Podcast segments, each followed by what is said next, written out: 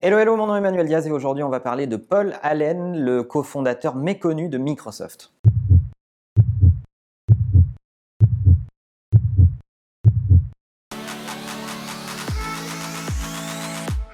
Paul Allen nous a quittés la semaine dernière. Il était le cofondateur de Microsoft avec Bill Gates, bien évidemment mais beaucoup moins connu que Bill Gates, euh, qui travaillait plutôt dans son ombre, euh, et pour autant il a beaucoup compté dans l'histoire de Microsoft, et je me suis dit que c'était l'occasion de revenir sur la carrière et surtout la vie très riche de Paul Allen, qui doit, à mon sens, nous permettre de retenir deux, trois choses intéressantes. Alors on ne pourra pas me taxer d'être un admirateur BA de Microsoft, c'est le moins qu'on puisse dire, je suis plutôt dans l'autre famille, celle de la pomme, mais derrière les entreprises, il y a des hommes, et euh, le parcours de Paul Allen est remarquable à plusieurs endroits. Allen a cofondé Microsoft en 1975 et c'est lui qui a développé le BASIC, ce langage que euh, ben, les plus vieux connaissent un petit peu, les plus peut-être un peu moins.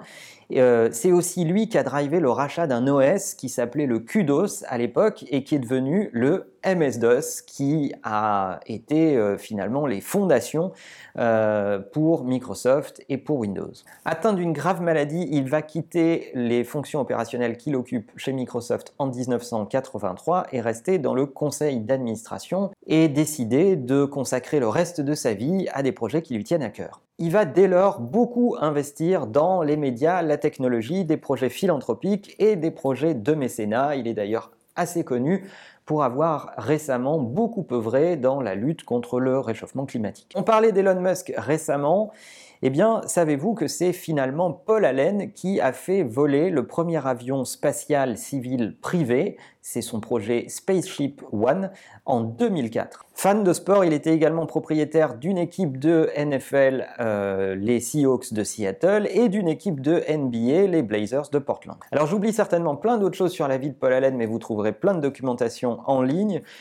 Ce qui est important finalement, c'est euh, de retenir ce qui a fondé les choix dans sa vie et je vais en retenir deux de ces choses. La première, c'est qu'une vie professionnelle bien remplie et très successful, c'est super, mais ça ne suffit pas. C'est peut-être enfoncer des portes ouvertes que de dire ça, mais la maladie de Paul Allen lui a rappelé que la vie professionnelle, finalement, c'était assez relatif et sans cette maladie, il a eu l'occasion de le dire d'ailleurs, euh, il n'aurait peut-être pas fait tous les autres projets qui l'ont amené à poursuivre ses rêves et c'est finalement ce qui caractérise beaucoup les entrepreneurs que de poursuivre leurs rêves. Il se trouve que lorsque un de ses rêves et leur entreprise, ils ont tendance à oublier les autres. Et là, il a fallu des événements malheureux, en l'occurrence sa santé, pour lui rappeler qu'il avait d'autres rêves et qu'il était peut-être euh, euh, encore temps de les poursuivre. Et cette maladie lui aura permis de faire des choses fantastiques. La deuxième chose qu'on peut retenir, c'est que dans toutes les réussites professionnelles, il y a souvent, très souvent, un homme de l'ombre. Vous prenez Bill Gates et Paul Allen, mais on peut citer Steve Jobs et Steve Wozniak, et on peut continuer cette liste euh, assez longue comme le bras, je pense.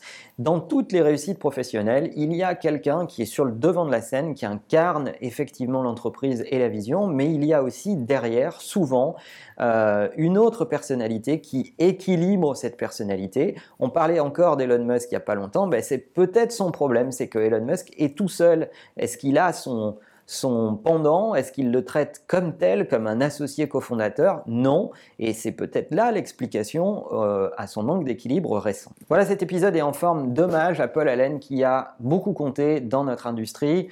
Et euh, parce que je pense qu'on ne rend pas assez hommage à ces hommes de l'ombre qui sont souvent derrière les têtes d'affiche. Je sais qu'il y en a beaucoup. Si vous vous intéressez aux biographies de de certains grands entrepreneurs, vous découvrirez d'autres personnalités qui les ont aidés à réussir. On en a tous. Moi, j'ai la chance d'avoir dans mes équipes ou dans mon entourage des gens qui comptent beaucoup et sans lesquels je ne pourrais pas faire ce que je fais au quotidien ou en tout cas, il me manquerait quelque chose.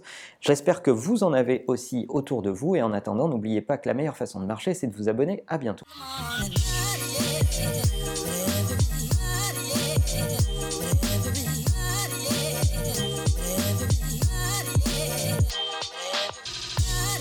Yeah.